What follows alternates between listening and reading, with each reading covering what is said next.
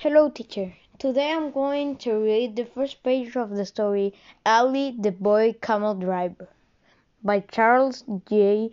Barnes and J. Marshall Hawkes. Hassan was a camel driver who dwelt at Gaza.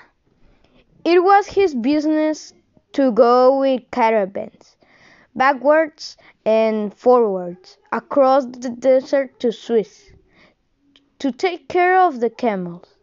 He had a wife and an own and one young son called Ali. Hassan had been absent for many weeks when his wife received from him a message brought by another camel driver who had returned with a caravan from Suez. It said, Send the boy with the camel to Suez with the next caravan. I have some merchandise to bring home, and I will at I will stop at Suez until he comes.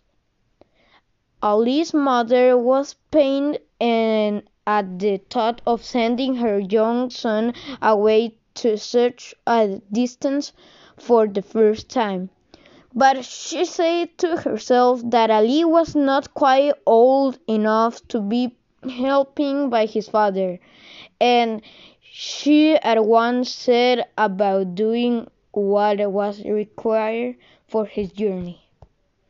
That was the first page. Thank you.